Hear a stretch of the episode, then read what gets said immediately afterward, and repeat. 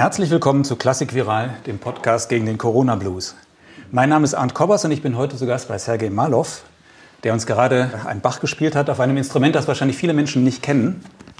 Herr Malov, was haben wir da gerade gehört? Was für ein Instrument? Uh, das nenne ich gerne Violoncello da Spalla. Es hat auch andere Beinamen wie Viola Pomposa oder Violoncello Piccolo oder, oder Viola da Spalla. Und angeblich ist das das Originalinstrument, äh, wofür Johann Sebastian Bach seine berühmten Cello, Violoncello-Suiten verfasst hat, um es selber auf seine gewohnte Weise, das Balla, das heißt auf der Schulter, zu spielen. Mhm. Und das ging mir genauso vor etwa zehn Jahren, wo ich das gesehen habe. Unglaublich, war einfach die, ein, ein Traum, dass ich nur wirklich so ein, ein, ganz, ganz vager, kühner Traum von mir, dass ich diese unglaublichen Werke, aber auch andere Violoncello, Literatur äh, selber spielen kann. Auf eine Weise, die ich, die ich schon kenne, schon auf eine mir auch gewohnte äh, Weise. So, das hat sich ganz zufällig ergeben und das begleitet mich seitdem fast überall hin. Mhm. Warum nennen Sie das Violoncello das Spalla und nicht Viola das Spalla? Denn es wird ja gegriffen wie eine Viola und es wird ja auch ja nicht unbedingt gehalten, aber doch mehr wie eine Viola gehalten als wie ein Cello.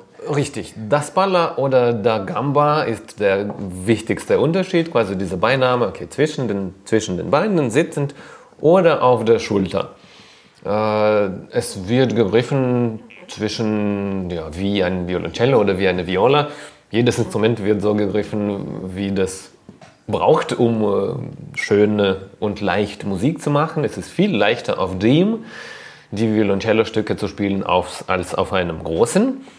Äh, wieso Violoncello? Aus zwei Gründen. Es ist gestimmt wie ein Violoncello, also eine ganze Oktave tiefer als Viola. Also es sieht eher als wie eine Viola, klingt aber viel eher wie ein Cello. Und aus rein praktischen Marktgründen. Ich spiele ja auch Violine, Viola, Bratsche und, also dass man es leichter unterscheidet, das Violoncello. Es hat auch natürlich historische äh, Hintergründe und man findet den Begriff äh, auch überall. Zum Beispiel Matheson beschreibt es einfach in einem Paragraph, unter einem Instrument, das berühmte Viola da Spalla oder Viola da Braccio oder Violoncello. Ohne gar nichts. Violoncello meint er, Matheson, Bachs berühmter Zeitgenosse, als ein kleines Instrument, klein genug, um auf der Schulter, so irgendwie laut Matheson, geworfen zu werden und so die tollen äh, Solo-Tenor-Passagen ähm, leichter zu spielen. Obwohl Sie das Instrument ja gar nicht auf der Schulter halten. Sie haben das ja in einem, einem Gurt um den Hals und Sie halten es ja vor der Brust. Äh, richtig. Ist das eigentlich richtig. bequem? Es ist sehr bequem, ja. Hm. Es, es ist gewöhnungsbedürftig zum Zuschauen, aber auch zum Zuhören. Es ist leiser als ein großes, resonantes Violoncello. Das ist auch logisch.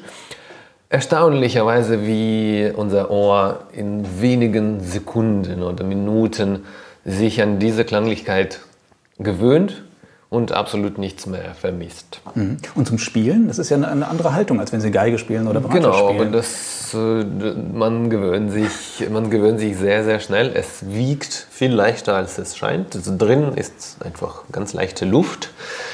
Und, und also von der, ja, also es ist sehr ergonomisch. Und der Klang, der daraus kommt und die, den ganzen Körper durchdringt mit den tiefen Vibrationen, ist einfach ein purer physischer Genuss. Äh, es hat ja fünf Seiten. Wenn man jetzt davon ausgeht, dass äh, Bach vielleicht seine, seine Suiten für dieses Instrument geschrieben hat und vielleicht sogar seine Stücke selbst gespielt hat auf diesem Instrument, warum hat er nicht alle sechs Suiten für ein fünfseitiges Instrument geschrieben? Ich glaube, sie haben damals viel breiter und viel differenzierter gemacht, ge gemacht und gedacht auch. Es wie ich es mir vorstelle, gab es eine Fülle an, an, solchen Instrumenten, vielleicht für die meisten Partien, zum Beispiel, was aber auch der Reichen, auch vier Seiten sicher, man kommt leicht darüber. Vielleicht hätte er irgendwo plötzlich ein fünfseitiges noch dazu bekommen und dann am Ende des Zyklus noch extra vorgemerkt, okay, da mache ich einen Schwerpunkt auf diese fünfte Seite. Heutzutage, ja, ich war auch glücklich vor zehn Jahren, dass ich mir dieses eine Instrument leisten konnte. An die fünfte Seite habe ich mich ganz schnell gewöhnt und sie stört überhaupt nicht alle, alle, andere, alle anderen Stücke so mitzuspielen. Ja, das, hat, das Repertoire hat sich auch ziemlich verbreitert seitdem, von, mhm. von, dem, was ich spiele. Ja, Sie sind ja immer noch ein Exot eigentlich, der Sie dieses Instrument spielen. Ist, äh, oder gibt es Kollegen, die auch äh, Feuer gefangen haben und gibt es immer mehr Leute, die das Instrument spielen? Es gibt immer mehr Leute tatsächlich, auch gefeuert von immer mehr mh, mm, Geigenbauern, die sich daran, also daran interessieren. Es ist immer noch natürlich eine marginale kleine Nische. Äh, es beides, beides ist, ist ganz toll. Also ich freue mich sehr, irgendwie so in dieser Nische so ein Vorreiter zu sein. So ist es nun gekommen, weil ich vielleicht irgendwie etwas mehr auf der Geige und Bratsche schon vorher konnte. Das, das fiel mir nicht so schwer, anständig das Instrument zu lernen. Es fällt wahrscheinlich nicht allen so leicht. Aber ja, es, es faszinieren sich immer mehr Leute dafür. Und zum Glück, ja, der Prozess geht nicht so schnell, dass dieses neuartige, Hingucker-mäßige Blickfänger, wenn Sie wollen, was kann ich noch antworten, darauf hin, das bleibt immer noch für die meisten. Und ja, das, das, das, das finde ich toll, irgendwie in dieser, in dieser Zeit, wo die Aufmerksamkeit der Leute, die wirklich gerade so drei Sekunden, die dir geschenkt werden dürfen, wenn du Glück hast, das, äh, das hilft. Ich versuche mich an die, ja, an die unbarmherzigen, knallharten Gesetze der, der Modernität jetzt irgendwie zu gewöhnen und trotzdem mir selbst treu zu bleiben. Mhm. Haben Sie ein Hauptinstrument oder sind Ihnen alle Instrumente gleich lieb? Sie ja. spielen eine Geige, Sie spielen Barockgeige, Sie spielen Bratsche, Sie spielen Violoncello oder Spalla? Ja, ich spiele auf der Schulter zu haltende Streichinstrumente mit einem Bogen, außer, außer Klavichord. Aber der, der kann auch vibrieren und der ist vielleicht der Geige am nächsten unter den, äh, unter den Tasteninstrumenten. Ja. Ich meine, es gibt ja viele Geiger, die nebenbei Bratsche spielen, aber Sie haben ja den Paganini-Wettbewerb in Genua gewonnen. Es ist ja nun wirklich, es zeigt, wie virtuos Sie auf der Geige sind. Sie haben den ARD-Wettbewerb auf der Bratsche äh, gewonnen. Ähm, das zeigt, wie virtuos Sie auf der Bratsche sind. Also in dem Niveau spielen das, glaube ich, wenige Leute. Und dann noch die Viola da Spalla oder Violoncello da Spalla. Äh, wie, wie geht das, so einfach zu wechseln? Ich habe Sie auch mal im Konzert erlebt, wo Sie wirklich zwischen drei Instrumenten problemlos hin und her wechseln. Da sind ja doch verschiedene Mensuren, auch wenn es dieselbe Art ist zu spielen. Ja. Und vom Bogen her ist es ja doch ein Unterschied. Ne? Das ist ein bisschen ein, eine, Umsch eine Umschaltung, die man auch relativ leicht, was in meinem Fall äh, lernen kann. Man kann es sehr leicht vergleichen mit Sprachenwechseln. Je ähnlicher die Sprachen, umso schwerer äh, fällt es, also mir zum Beispiel, zu wechseln, denn eine durchdringt dann die andere. In meinem Fall kann ich einfach umschalten und was ich auch meinen Studenten weiter sage, dass dass es die Vorstellung und die musikalische Notwendigkeit sein muss, die uns in ein Instrument führt und, und irgendwie unsere Technik darauf hin äh, basierend entwickeln lassen muss und nicht einfach für sich selbst. Und ich glaube, das erklärt vieles. Bratschenstücke sind auch anders konzipiert, sie klingen anders, sie drücken was anderes aus. Cellostücke umso, umso mehr. Ich bin ganz glücklich, dass ich an diese Instrumente gekommen bin, dass die mir erlauben, das alles auszudrücken. Mhm. Ja, ich, es war immer schon irgendwie mein, mein Wunsch, viele Sprachen zu lernen. Und in der Musik hat sich so selbstverständlich übersetzt. Diesen, das ist überhaupt kein, ich mache gar keinen Zirkus. Ich versuche schon möglichst, ja, was weiß ich, tiefe, tiefe Sachen auszudrücken mit dem, was ich mache. Aber wieso soll ich mir dieses diesen Zirkuseffektes berauben lassen, wenn ich mhm. das kann.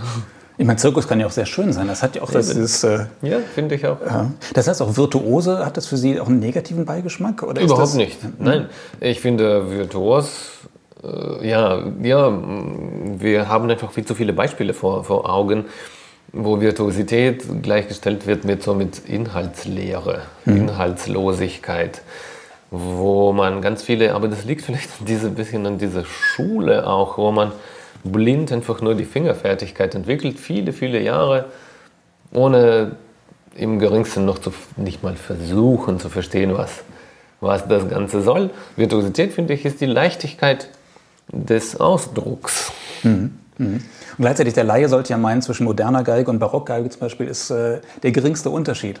Dabei sagen Geiger, äh, das sind zwei verschiedene Instrumente. Denn es ist ja doch ein ganz anderer Ansatz, wie man mit Musik umgeht. Ja, bestimmt. Das, Aber es ist für mich natürlich auch ein relativ kleiner, kleiner Unterschied. Das ist, das ist spannend, halt sich so in dieses Risikogebiet der Darmseiten äh, zu begeben, wo halt ja noch viel mehr quietscht, aber wir sind aber gewohnt, einen ganz sauberen Ton rauszugeben. Aber ja, Obertöne oder wenn man besonders gemeinsam mit anderen spielt, oh, ergibt, sich, ergibt sich ganz eine andere Welt. Ich, ich, ja, ich bin so mit diesen ähm, historisch getreuen Sachen, dass man unbedingt jetzt alle Darmseiten und, äh, und eine ganz bestimmte Stimmung spielen soll. Zum Glück weiß man es nicht ganz genau. Man weiß for sure sicher, dass man Darmseiten gespielt hat bis 1930. Daher ist es total reizend, Beethoven, Tchaikovsky, Schumann, Brahms-Konzerte mit Darmseiten zu spielen. Auch das ganze Orchester mit den historischen Instrumenten, weil es total neuen, für uns einen neuen Klang äh, gibt. Mhm. Und, und zum Glück kommen wir zum Schluss, ja, dass es tatsächlich noch irgendwie schöner, überzeugender, stärker klingt. Ob es, weil, weil es neuer ist mit den ganzen Verlust, Ver, Verlusten. Nicht? Darmseiten quietschen, die lassen sich nicht so gut stimmen. Blasinstrumente sowieso eine ganze Geschichte. Aber das, ja, im Moment ergibt sich ein, neu, ein neuer Klangwelt, wo wir es rechtfertigen können, dass es so geklungen hat zum Zeitpunkt der Komposition. Mhm. Toll. Wie viele Freiheiten nehmen Sie sich, wenn Sie zum Beispiel Bach spielen, die, die, die, die, die Violoncello-Suiten? Äh, die haben Sie ja aufgenommen auf, der, auf dem Violoncello da Spalla und äh, haben alle äh, Wiederholungen weggelassen. Und äh, soweit ich weiß, die erste Einspielung, die auf eine CD passt, äh, das ist ja doch eine gewisse Freiheit, die Sie sich nehmen, die sich Ihre Kollegen nicht nehmen. Genau, äh, ja. Warum? Ich glaube, ich glaube, das ist, das ist ganz, ganz klar. Wir, wir haben keine ganz klare, sichere, eindeutige Antwort, wieso es zu den Wiederholungen kam. Wenn man annimmt, dass die Wiederholungen dafür da waren, damit diese neuen Stücke von dem Publikum, von einem verstehenden, mitdenkenden Publikum aufgefasst und tatsächlich verstanden werden müssen.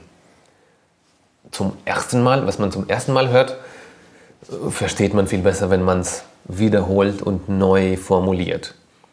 Diese Sachlage hat sich komplett verändert in den letzten, in den letzten was weiß ich, Jahren, seitdem es hunderte von, von Aufnahmen von diesen Stücken gibt.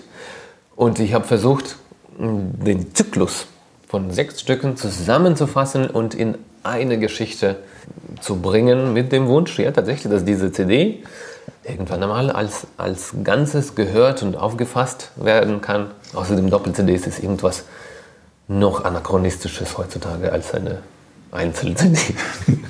Ja, was ich zum Beispiel großartig fand, war Ihre CD mit Eugene Isai, die, die, die Sonaten, die sechs Sonaten, äh, wo Sie ja nicht nur Isai spielen, er hat ja jede Sonate äh, einem, einem ähm, Violinvirtuosen der damaligen Zeit gewidmet und Sie haben jeweils diese Sonate kombiniert mit einem Werk dieses Widmungsträgers, was ich eine großartige Idee finde. Das heißt, Sie, äh, Sie denken schon auch programmatisch. Unbedingt. Unbedingt. Nicht nur vom Instrument her und von den Möglichkeiten her. Ja, das, da bin ich ziemlich stolz auf, auf, auf dieses Projekt. Da, ja, da konnte ich auch so die, die Fotos, äh, die in dem, äh, in dem Sinne so Sepia-mäßig. Ich habe versucht, selbst äh, den Isai in diesen berühmten Fotos von ihm nachzustellen, obwohl ich gar nicht vergleichbare Körpergröße mit ihm aufweise. Aber ja, außerdem von, von Klang her äh, klingen so diese Hommage-Stücke mit einem äh, Schallplattenrausch äh, absichtlich gemacht, auch auf, so auf, auf Tape so aufgenommen, damit man diesen, diesen Zeitsprung von damals, diese aufschwingende Epoche der, der Tonaufnahmen und der heutigen modernen Auffassung der Isai-Sonaten von mir dann gegenüberstellt weil Geigenklang ist sehr, sehr erm-, ermüdend. Ich wollte wenigstens, dass es unterschiedliche Arten des Geigenklangs mal, mal aufkommen. Und auch alle sechs Isai-Sonaten hintereinander ist, ist ein bisschen eine, eine eintönige, ermüdende Sache. So dachte ich, das ist nicht einfach nur so ein Dokument, noch eine Sammlung für die Bibliotheken zum Staubfangen wird, sondern eine mehr oder weniger lebendige und persönliche Geschichte wird. Mhm. Ja, und Sie haben da auch wenig Berührungsängste. Sie spielen ja von, von, von, von barocker Literatur bis zu äh, Jörg Wittmann und, und Schnittke und modernes, ja. äh, die ganze ja, Bandbreite. Ja, absolut. Äh, meine, ja, ich stelle mich natürlich so diesen, den Spezialisten in dem kleinen, begrenzten Fach so gegenüber und versuche, die Grenzen zu sprengen. Und ich bin der Auffassung, dass dass diese Epochen sich viel mehr gemeinsam haben als unterschiedlich. Und es ist klar, also es ist super und wichtig, musikhistorisch die Epochengeschichtsabschnitte abzugrenzen, sagen, so, das gehört dazu. Das nächste, so Klassik, Romantik und danach. Und äh, erstaunlich, ja, ich finde schon, dass man wenn man sich ein bisschen mit Bach auseinandersetzt und mit den, was weiß ich, Phrasierungen, mit der Rhetorik von ihm, dann fällt das Verständnis und die Schönheit der Musik von Brahms zum Beispiel viel, viel deutlicher und stärker. Mhm. Daher, daher finde ich diese, diese Begegnungen, Crossovers, wenn Sie wollen, ganz spannend, interessant ja, ich fühle mich einfach bedrängt und verengt, in irgendeiner Nische zu bleiben. Mhm. Musik ist, Musik ist alles. Ich habe gesehen, Sie sind in, diesem, in dieser Saison 2020-2021 auch Conductor und Soloist in Residence äh, beim Orchester in Granada. Das heißt, dirigieren Sie auch?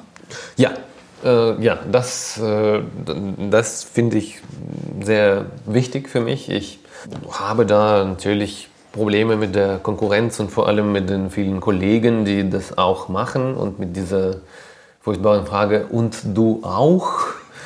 Selbstverständlich ja, weil ich glaube, dass die Energie, die, die ich ausstreue, mal ausreicht, um ein ganzes Orchester mit mir vielleicht für ein Stück und für ein Projekt mal mitgehen äh, zu lassen. Und das heißt, dirigieren Sie mit, mit dem Instrument in der Hand oder auch nein, tatsächlich nein, am Pult? Nein, ich spiele auch Solokonzerte in den Programmen. Das ist für einen jungen, unbekannten Dirigenten ein sehr gutes äh, Vertrauenskredit quasi, der, der mir erlaubt, auch Musiker selber spielen zu lassen und ihnen vielleicht helfen und wenig zu stören. Allein von Musikliteratur öffnen sich ganz, ganz, ganz andere Horizonte. Ich, ich bin sehr dankbar den, den, ja, den Orchestern, die mich dafür, dafür engagieren. Das ist, ein, das ist natürlich Geben und Nehmen. Ich komme meistens mit den Programmen, die dem Orchester nicht bekannt sind und lerne selbst was Neues und mit denen studiere auch was Neues ein.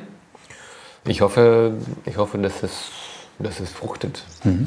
Und außerdem unterrichten Sie noch als Professor seit 2017 in Zürich. Was unterrichten Sie denn da? Ja, das ist ein Instrument. das ist eine Stelle für klassische Violine. Äh, ganz, äh, ganz logisch. Ich habe aber eine Bratsche und Barockgeige zur Verfügung für meine Studenten dort. Und ja, ich versuche, dass sie irgendwie besser die Musik verstehen. Es sind schon erwachsene Leute. Es erlaubt mir ab und zu, so ein paar Mal monatlich, nach Zürich zu reisen und quasi so ein bisschen auch diese Abwesenheit, die auch mal Gutes für sie tut und sie zur Selbstständigkeit zwingt, auszuüben.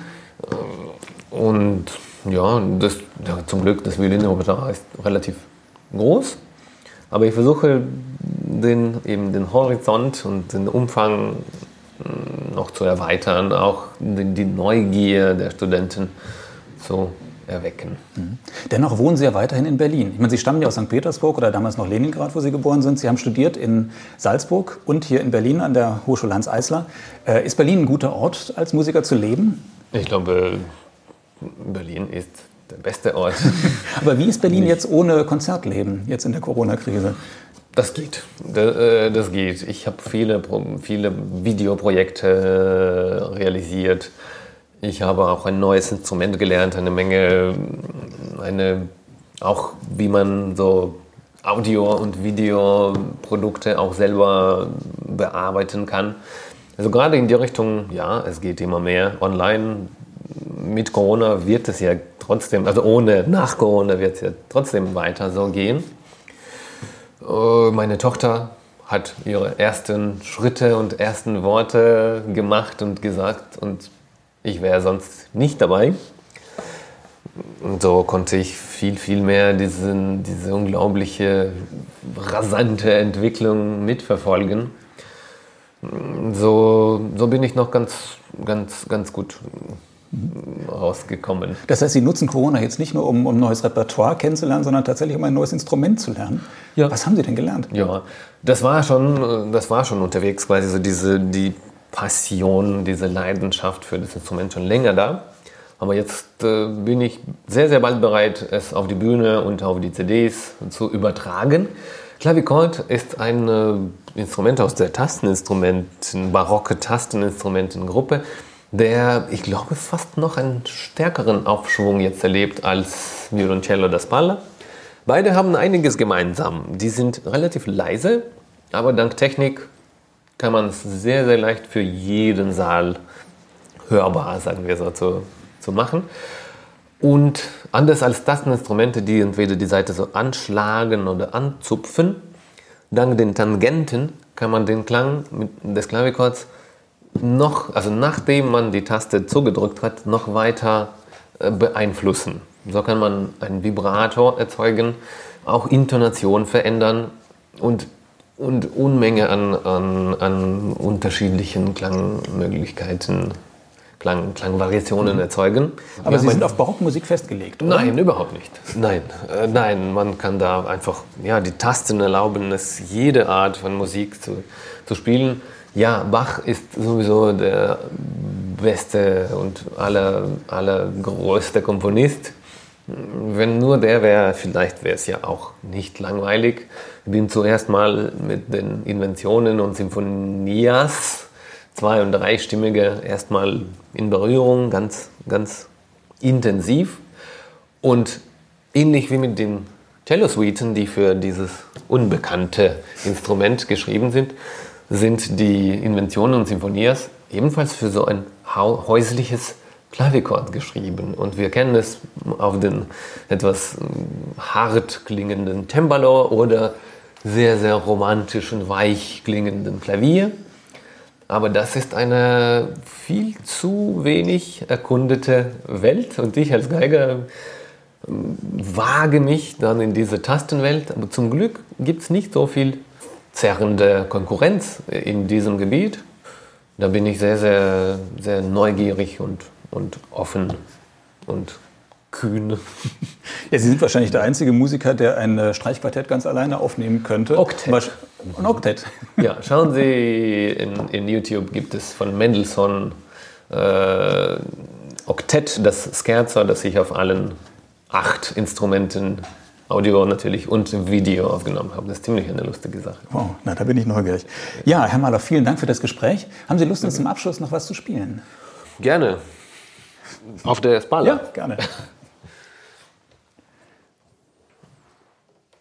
Irgendwas vielleicht gegen den Blues, oder? Sehr gut. So,